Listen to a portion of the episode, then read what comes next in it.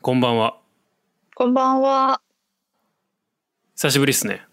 久しぶり久しぶりですか？そんなことないと思いますけど。いつぶりぐらいですか？ああ、いや、でも、スタートアップが一番最近ですかね、あったの。あ、じゃあそんなにか。うん、そうですね。スタートアップウィークエンドはいつでしたっけ？えーっと、11月の20から22でしたよね。じゃあ、1週間ちょいとかそんな感じ？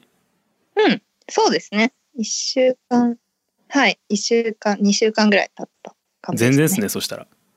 はい、全然。全然ですよ。元気してました？元気です。元一応元気でした。卒論で死んでました。ああ、もうそんな時期ですね。はい。無事に教員採用も決まったようで。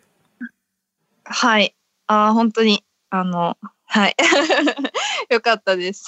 いや、よかったですよ。はい。報告しようと思ったんで、報告できてよかったです。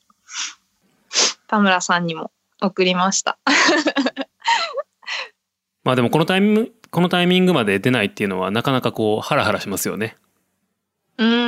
まあそうですね。なんかみんなが心配してくれました。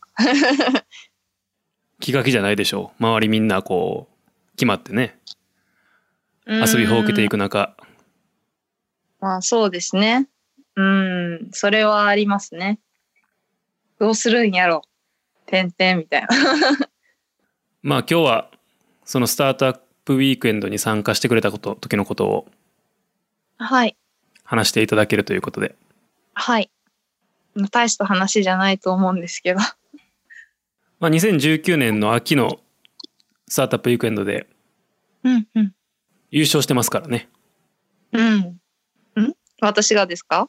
そうですよ。あ、そっか。はい。いや、でも、チーム数も少なかったですし、メンバーが良かった。えー今回で何回目かな？えー、9回目ですね。の、結構やってるんですね。そうなんです。9回目のうんポッドキャストの、えーゲストは鈴木ちぐささんです。はい、お願いします。ここで初めて言うっていう。本当だ。えでも多分知らない、鈴木千草って言うってこと知らないと思う、みんな。まあ知らない人のために説明しておくと、実は結構長かったですよね。うん。そうですかね。はい。2年ぐらい？はい。2年ぐらいですかね。いてくれてましたけど。まあ、OB さんみたいな感じですね。まあ今のところ出てるのは OB とか OG の人ばっかりですからね。うんうんうんうん。そうですね。はい。来週の回でうん新しく入ってくれたメンバーが出てくれます。あら。カズマじゃないですか。まあ彼にも早く出てほしいんですけど、それよりも早く別の子にオファーを出させてもらいました。あら。そんな、なんか気になる子がいたんですか？ちょっとね、面白そうな子がいたんで、えー、聞いてみよう。来週月曜日ですので、ぜひ聞いてください。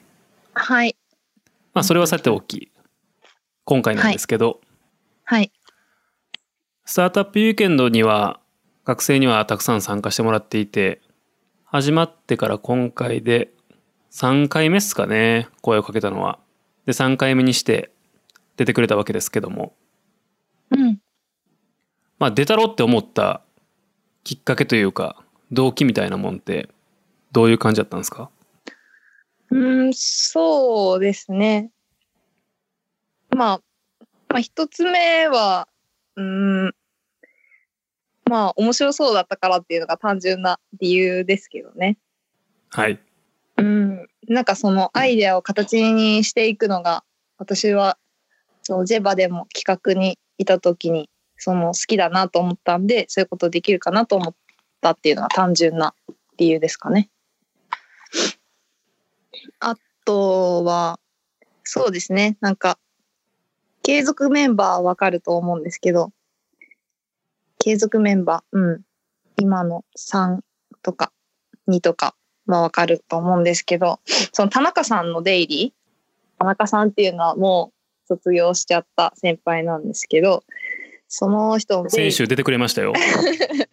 そっか、いや、見てない人もいるかもしれないじゃないですか。はい。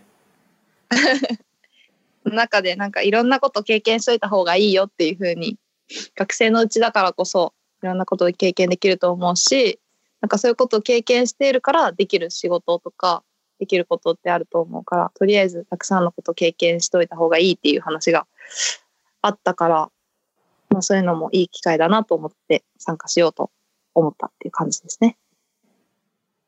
はい。まあ、あの、知らん、知らん人のために、スタートアップウィークエンドっていうイベントが、まあ、どういうものかっていうのを説明しておくと、全世界で7000回以上開かれている、合計41万人以上が参加している、えースタートアップ企業の実践イベントっていうことですね。はい。7000回も。で、えー、3日間でやっていきますと。うん金曜日の夜から、まあ、日曜日の夕方までの合計54時間で、えーチーム作りから始めてアイデアの、えープロトタイプを作り上げるまでをゴールとするまあ企業のコミュニティがこのスタートアップウィークエンドです。で、うんまあ起業家っていうものがどういうものなのかっていうところとか、まあリアルなスタートアップの一番最初の部分を体験できるイベントとして、日本でも全国各地でやってるんですけども、まあ京都の会に参加してくれたとはい。いうことですね。はい。そうです。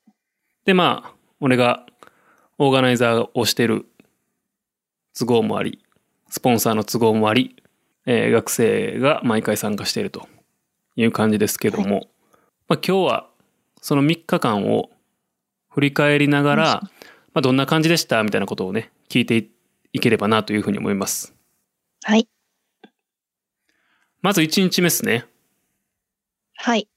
覚えてますか？うん、覚えてますよ。どんな感じでした、まずは、そうですね、大まかな流れは、まずは、行ったら、うん、その参加者の人たちと、まあ、食事しながら交流をして、まあ、いろんな話をするんですけど、で、そこで、まあ、仲を深めて、その後に、その自分が持ってきたアイデアとか、まあ、こんなことを、企業、こんなことで起業したいなっていうアイデアを、こう発表で、で、そのアイデアの中から、こう、いくつか選んでチーム作りして、で、チームを作成したら、まあ、企業に向けてスタートって感じな流れでした。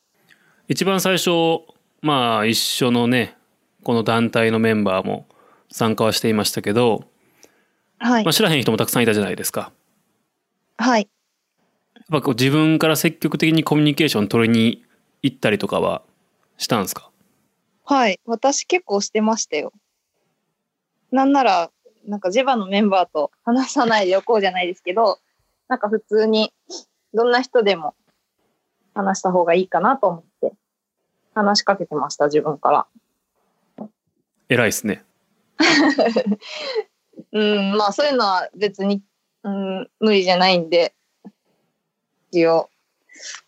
それもチーム作るときに、まあいいかなと思って、そのいろんな人のことを知ったら、この人はこういうとこ強いんだとか思ったら、こう自分チームに入ってくれたらなって思うことできるし、と思って話してました。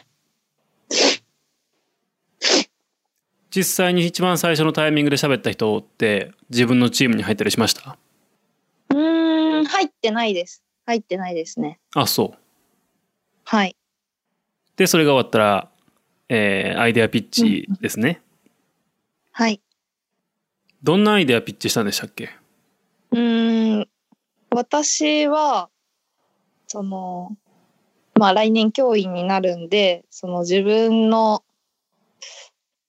ことも含めて、この教員の負担っていうのが今一番大きいって言われてるから、その負担が減ればいいかなと思って、なんかそういうことを教員の負担が減るような、なんかサービスとか、ものづくりとか、できたらなと思って、そういうことを発表というか、しましたね。この時にはまだそんな具体的な案までは落ちてないって感じですかね自分の中では。うーん。いや、持ってましたよ。持ってたけど、もうもっとそれよりもいいのができるんじゃないかな、とは思ってました。まあいろんな人の意見をもらいながら。そうですね。なるほど。であれってピッチした後にこう付箋貼っていくじゃないですか。はい。結構最初の段階で集まってました？いや、私のギリギリ残ったって感じですね。何個残ってましたっけあれって？えー、最終的にですか？いえ一番最初の段階でちょっと多かったですよね確か。チーム数がですか？そ多かったですね。何個だ ?7 ぐらい。う。ああ結構多いですね。7、8ぐらいありましたね。でその後絞り込みの段階でまた追加で募集的な。うんうん。ああ、そうでしたね。結局最終的には、うん、5?5 かな ?5 のアイディアが残ったって感じですね。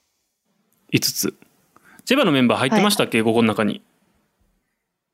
いや、入ってなかったです。白が確かゲットしたのは追加で追加枠やもんね。あ、そうです。自分でこれをやりたいって言ってっていうやつですね。そうやんね。はい。でまあ無事に一つのチームしかも自分のチームの中には、うんジェバの子いましたっけ？いなかった？いや、いない。いや、最初の段階ではいましたね。うーん、チームと言っていいのかわからないですけど。1日目の時には6人いました、私のとこは。あーそっかはい。で初日は終わりとはい、そうですね。で2日目ですねうん。2日目で別れたんですか？チームがはい、2日目で別れました。それはどういう紆余曲折があって？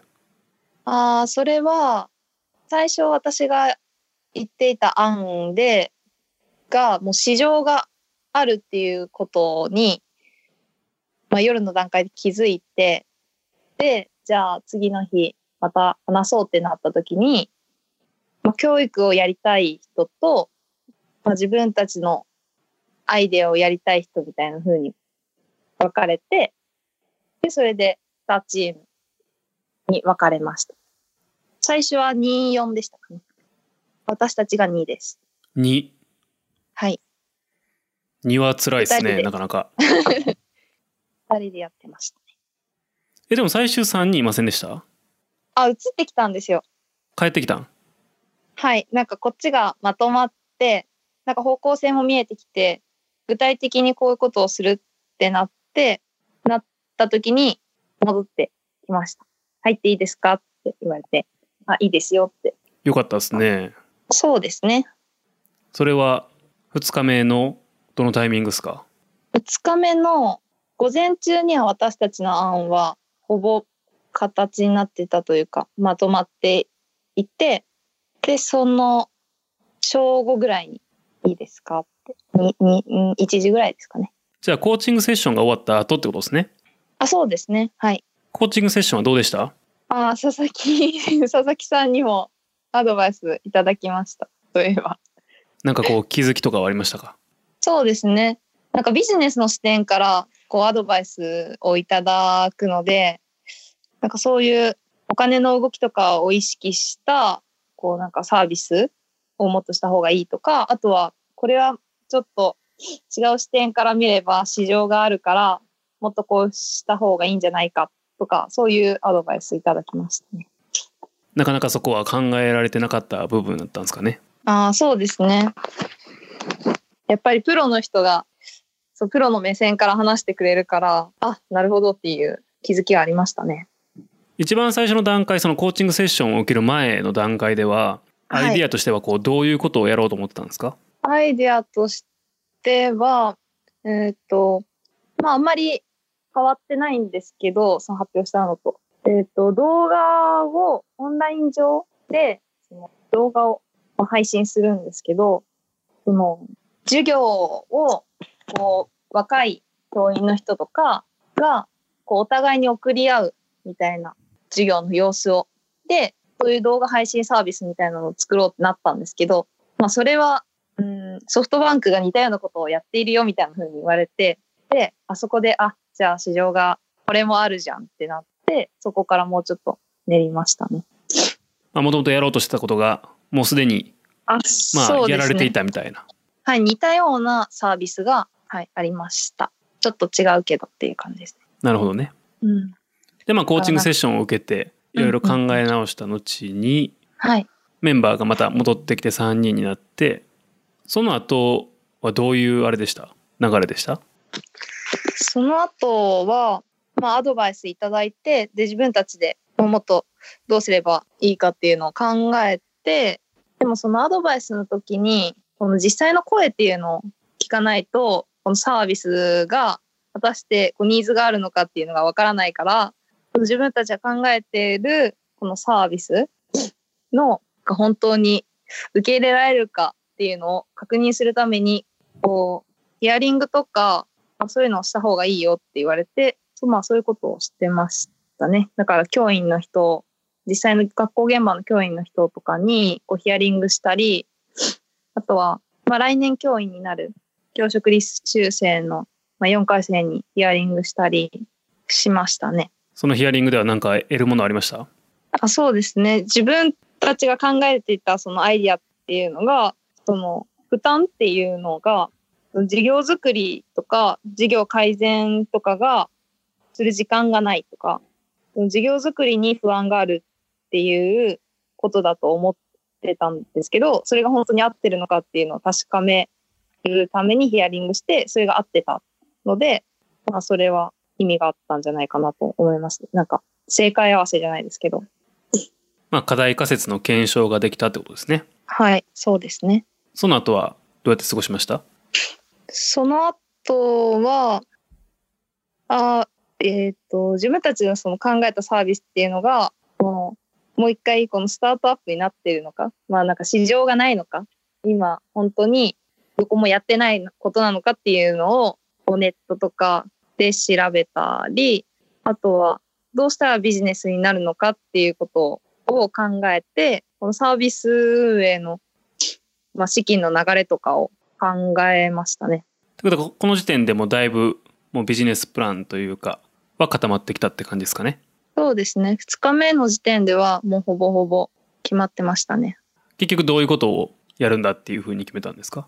結局、えーっと、まあ対象がヒアリングとかもしてたのが教員になる人だったり、若手の教員だったので、その教員になる人とか、その、なる大学生とか、その若手の教員の授業作りの不安とか負担とかを解消するために、その教育者同士で授業風景とか様子、自分の授業をしている様子っていうのをお互いに送り合えるサービスみたいなのを作りました。あの教育者だけが教育者か、教育関係ですかね。教育関係の人たちがあ授業作りを学べるような学習システムの作りました。この時点ではまだ形にはなってないんですよねものとしていや、ここでは形になって、んなってました。もうものがあったってこと？はい、そういうサイトがありました。ああそうはい、作ってました、ここでは。じゃあもうほとんどいけてるじゃないですか。この時点で。そうですね、2日目の時点では、8割ぐらいはサイトは完成してましたかね。じゃあもうあとは最終日はもう微調整って感じで終わりっすよね。そうですね、なんかそういうふうにできるように、誰が何をするっていうのを細かく決めてやってました。なんかいいテンポで進んでるように見えますけどねうん、いいテンポで進んだんじゃないかなと思います。で3日目ですね最後はい。まあ、3日目は、こうまあ、チームごとでその自分たちが作ったアイデア、ビジネスアイデアをこう審査員の前でこう発表するっていうのをしてから、そこで、まあ、どのチームのまあサービスがまあ、ビジネスとして良かったのかっていうのを、審査員の人たちが話し合って、で、まあ、一番決めるっていう感じですね。その後に、まあ、フィードバックとか、ご飯会の時にもらうっていう感じですね。確か3日目の、3日目にも少しだけなんかコーチングセッションみたいな、ありませんでしたっけ？ああ、いや、えー、あ、ありましたっけ？あったかな。なんかコーチの人一人来てくれてたよね。たあー、来てましたね。はい。私たちのとこはしてもらってないですけど、他のチームでまだ結構煮詰まってないとチームはしてもらってました。なんかあのコーチの人とは少しだけ午前中にあの話をしてて。はい。でまあこういうハッカソンみたいなイベントってどこがポイントなんですかねみたいな話をしていたんですね。うんうんはい。でやっぱりこうこういうふうなアイディアがあるとかこういうふうなことをしたいっていうのをみんな持っているのはすごくいいことなんですけども進めていく上でこういろいろ情報を集めているとやっぱそこにバイアスがかかってしまうじゃないですか。はい。例えばこういうものが欲しい必要だあったらいいなっていう声はインターネットを探すと拾うことができるんですね。うん。でもこういうものはいらないとか不要だとかあっても使わないっていう声って見つかんないじゃないですか。うん。。わざわざ書かないいし。うんなのでインターネットを使ってる人数億人の中のサンプル123まあよくて10ぐらいの意見を持ってああこれは需要があるんだってやってしまうようなパターンがまあ多々あると。で伊豆のチームは2日目のタイミングでもうすでにヒアリングをしてましたけどやっぱり人に聞きに行かないといけないですよね。それができてるチームってなかなかいないですという話をしてました。ああ、なるほど。でからのあの人が、まあ、前に出て3日目でもう時間も少なくなってきてるけどもし時間があるならすぐにでもヒアリングに行こう人に会いに行こうっていう話を、まあ、してくれたんですよ。ああ、あの女の人ですよね。そうです。なるほど。うーん。確かにそうですね。私話しますって言って話してくれました。確かに。一部の声だけ聞いて、それが本当に、あ、ニーズあるじゃんとか思っても、本当はなかったとか。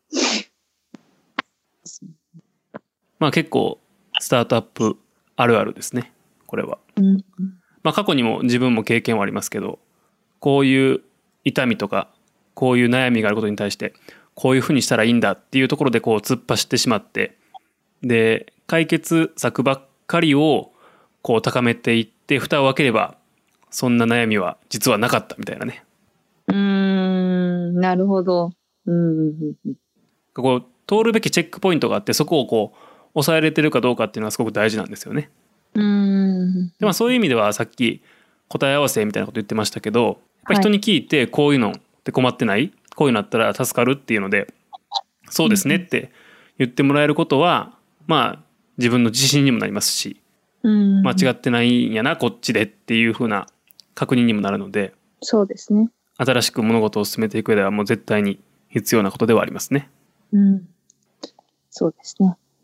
じゃあまああとはその夕方にある最後のファイナルピッチまでの間はもうその準備って感じですか？いや、ギリギリに発表の準備はしてました。3日目はずっとお金の流れ、どこでまあビジネスにできるかっていうところがあんまり見えてなかったっていうのがあって、まあお金をどうやって徴収しようっていうのがあんまり見えてなかったんで、誰が、あどんだけ払うのかとかいうのを考えてました、ずっと。誰がお金を負担するかってこと？いや、その、この作ったサービスっていうのが、その、まあ、教員になる若手、まあ、大学生と、若手の教員とかなんですけど、うん、いくらまで払ったら、そのサービスを使おうと思うかとか、若手の教員だったら、お金は払うけど、あ大学生だったら払わないんじゃないか。そしたら、まあ、こういうサービスより、なんか、もっとお金の、なんですかね、お金を現金で払うよりも、なんかマネーとかにして、の、サイトを運営、サイト上で使えるマネーとかにして、た方がいいんじゃないかとか、なんかいろいろ、お金の仕組みみたいなのを考えてます。なるほど。考える上で指標にしたものとかあるんですか？仕様にしたもの。仕様にしたもの。うーん。あ、でもヒアリングのは指標にしてましたね。こういうサービスがあって、そしたらいくらまで払えるとか。あ、それはもう聞いたんや。正直に。あ、はい。聞み聞きました、聞きました。うん。で、あまあ、で、それも大学生とその現役の、まあ、先生、どっちにも聞いて、で、あ、こういう大学生だったらこんくらい払えるけど、このサービスだったら使わないんだな、とか、あ若手の教員の先生はお金払うけど、まあ、ここぐらいのお金だったら、まあ自分で授業作った方が早いよ、頑張って、とか思うんだな、とか思って、まあいろいろそういう声を参考にしながら作ったっていうのはありますね。なるほどね。最終、ちなみにこれ何本ぐらいに落ち着いたんですか？金額に関しては。ああ、金額は出せなくて結局。ほなんかそれは、その、今、現段階でどんくらいの教員の人がいるのかとかいうのとか、あの全国に、教員の数とか、あとは、その、なんだろう、なんで出せなかったんだろうな。まあなんか理由があって出せなかったんですけど、結局わからないなっていうふうに落ち着きました。なんか出そうとは思ったんですけど、結局なんか出せなかったっていう。う。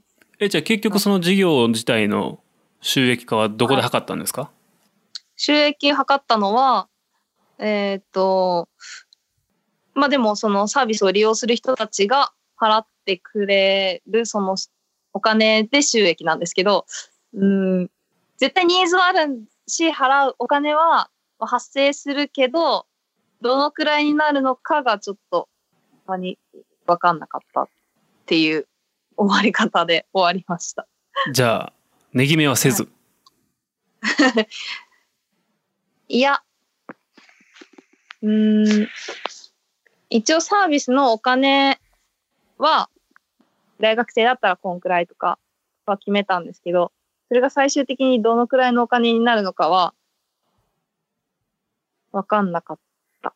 ああ、どれぐらいの人が使って、うんうん、そうです、そうです。うん。一応まあ、エイヤーでヒアリングの結果も踏まえて、単価は決めたけど、あ、そうですね、はい。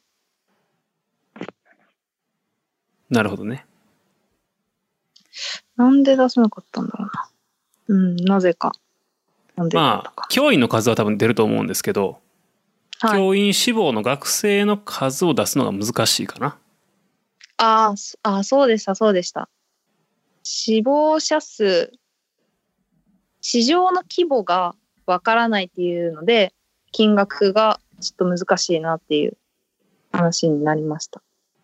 まあ結構スタートアップやと、今からやろうとしている、その、業界全体の市場規模として、例えば何億とか、でそれのはい。0. 何パーセントとか1%、2%を取るみたいな、そういうざっくり算段は結構使えますからね。うーん。全体のサイズが見えてないと難しいっちゃ難しいですし、まあ、教員対象っていうのがまたす一つ難しいところですね。まあそうですね、確かに。実際のそのビジネスマン相手とか B2B のお仕事とかもしくは商品を消費者に届ける B2C のはい。仕事だと、まあ、結構見えてる部分も多いですけど公務員相手ってなるとなかなかね難しいかなと思ったりはします。そうですね。まあで最終ピッチですよね。はい。あれ何分でしたっけ、うちは1分です。1分？分。嘘嘘嘘嘘。1分は、いや、5分、5分でした。5分ですよね。え1分。5分ですよね。1分それ一番最初の 1分で何が話せる？ほんまですね。5分。もう超要約って感じよね。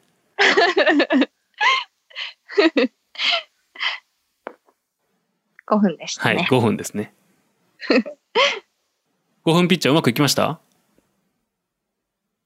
はい、一応、思ってた通りのことはできたし、思った通りのとこまでは行けました。分担して話したんですか？はい、分担して話しました。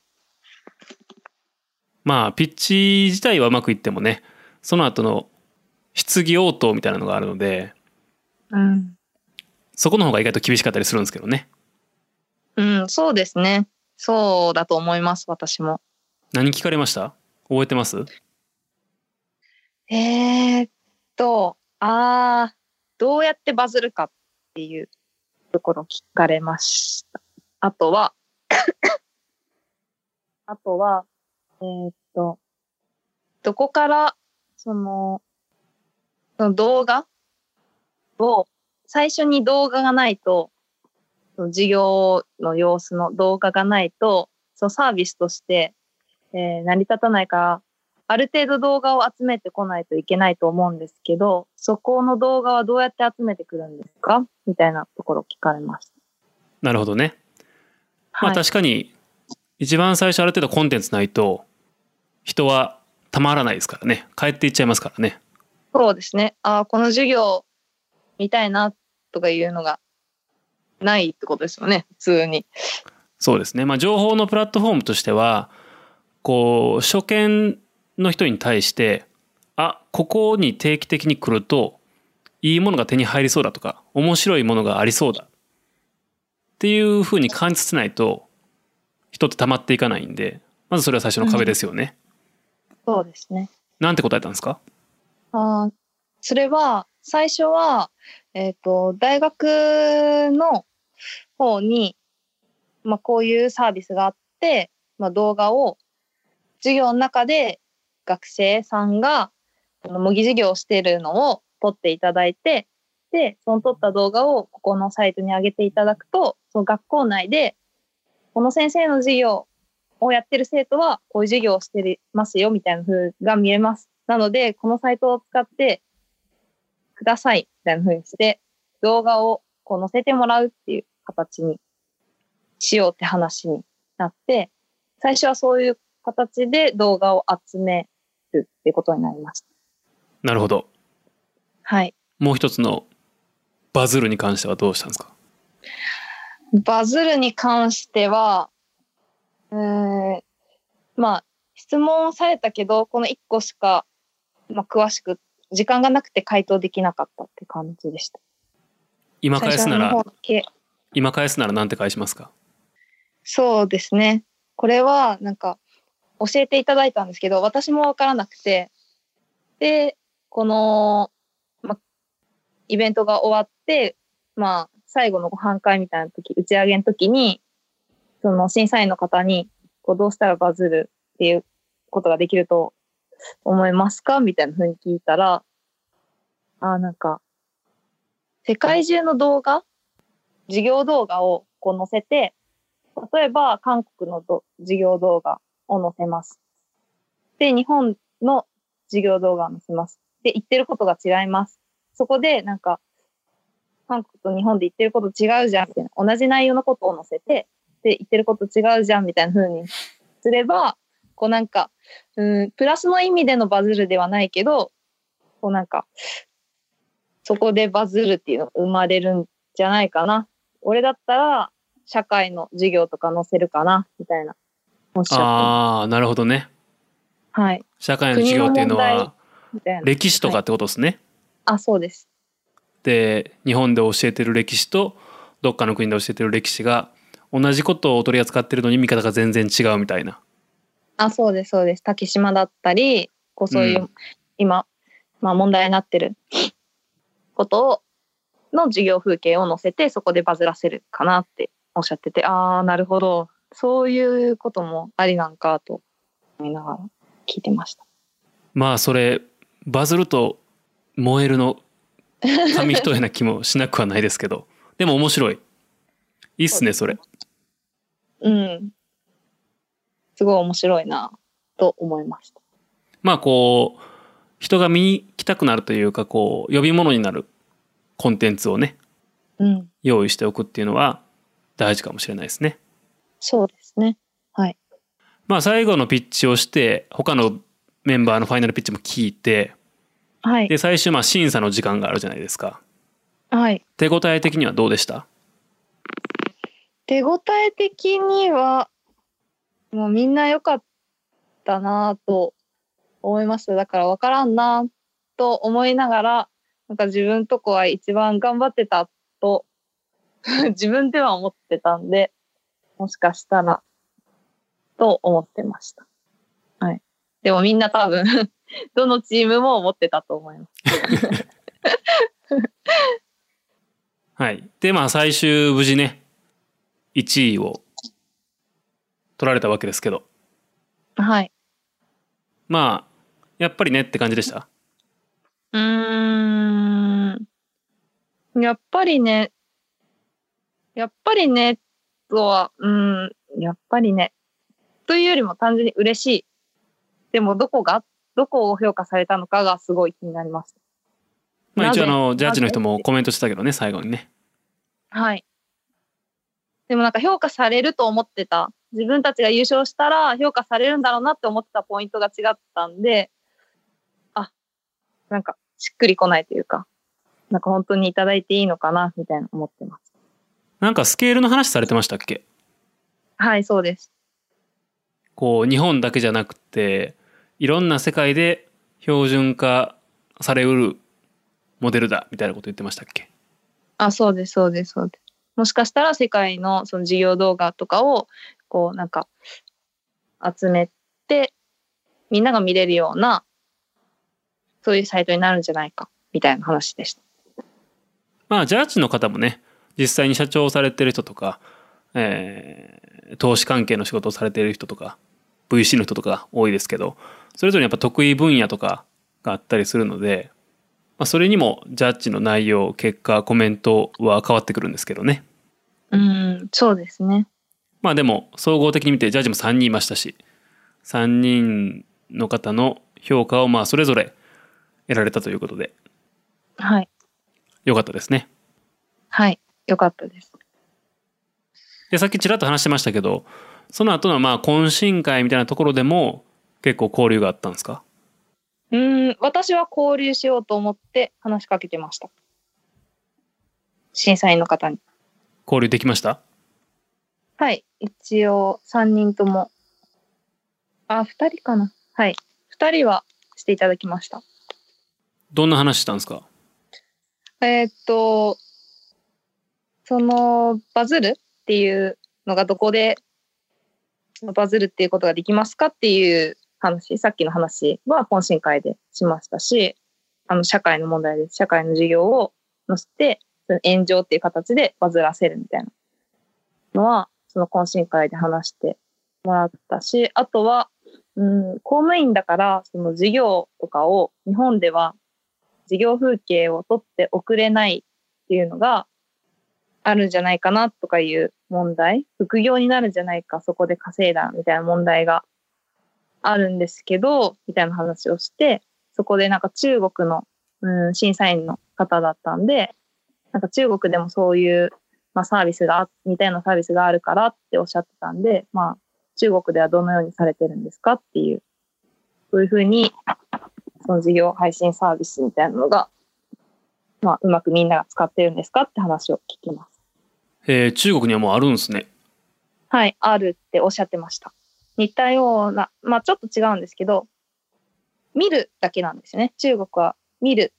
授業動画をいろんな人が、学生とかが見るっていう感じなんですけど、私たちのサービスは、その授業動画を見て、その誰でもフィードバックできる。この授業はここをこうした方がいいよっていうのを、まあ教員の人が教員の人にフィードバックしたり、まあ大学生の授業に対して、まあプロの、まあ教員の人がとか大学の先生とかがフィードバックするみたいなのが、まあ、売りだったんですけど、そういうのはまだないけど、授業を見るっていうだけだったら、あるっていうお話をしていただきます。なるほど。まあ懇親会も含めてね金曜日と土曜日と日曜日。まあ結構根詰めてやることになるのでだいぶこう疲労感というかまあ疲れたって感じもあると思うんですけど終わってこうどうでした？終わって、終わって、まあ、一番はみんな多分感じたと思うんですけど、まあ、達成感とかじゃないですかね。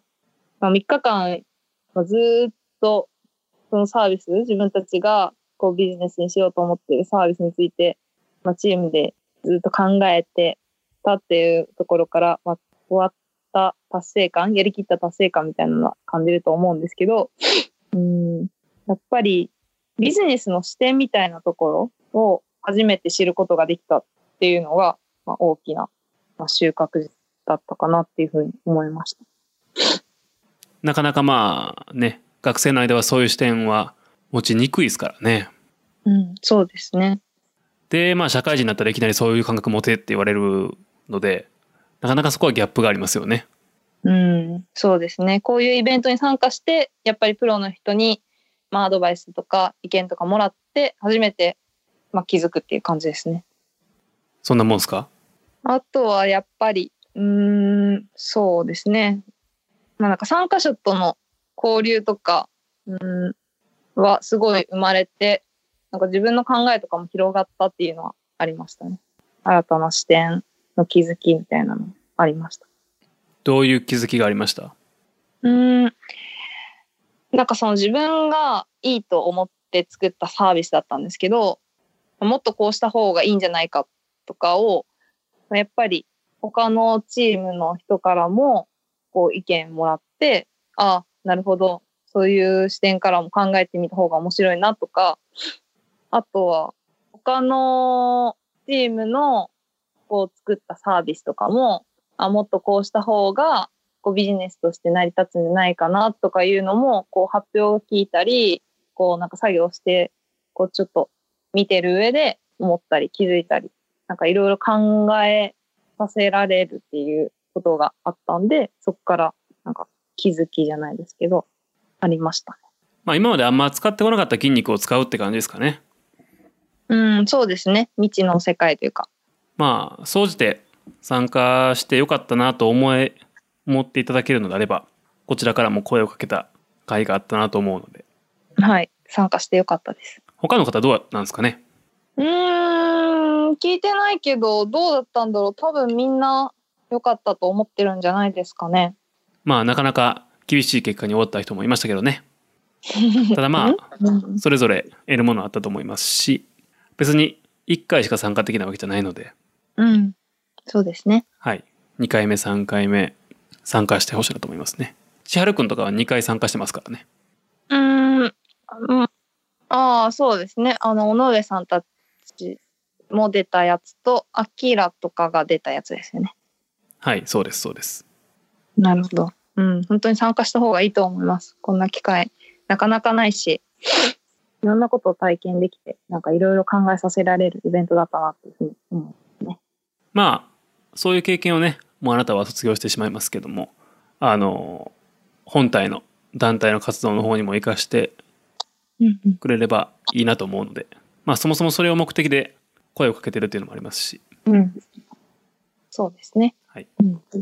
まあ、また近いうちに近いうちにというか年3回ルーチンでやってるんですけどその時には誰かに声をかけることになると思うので今日話したこの内容とかをどっかで聞いてあ言うてたあれかみたいな感じで参加してくれると一番いいんですけどね。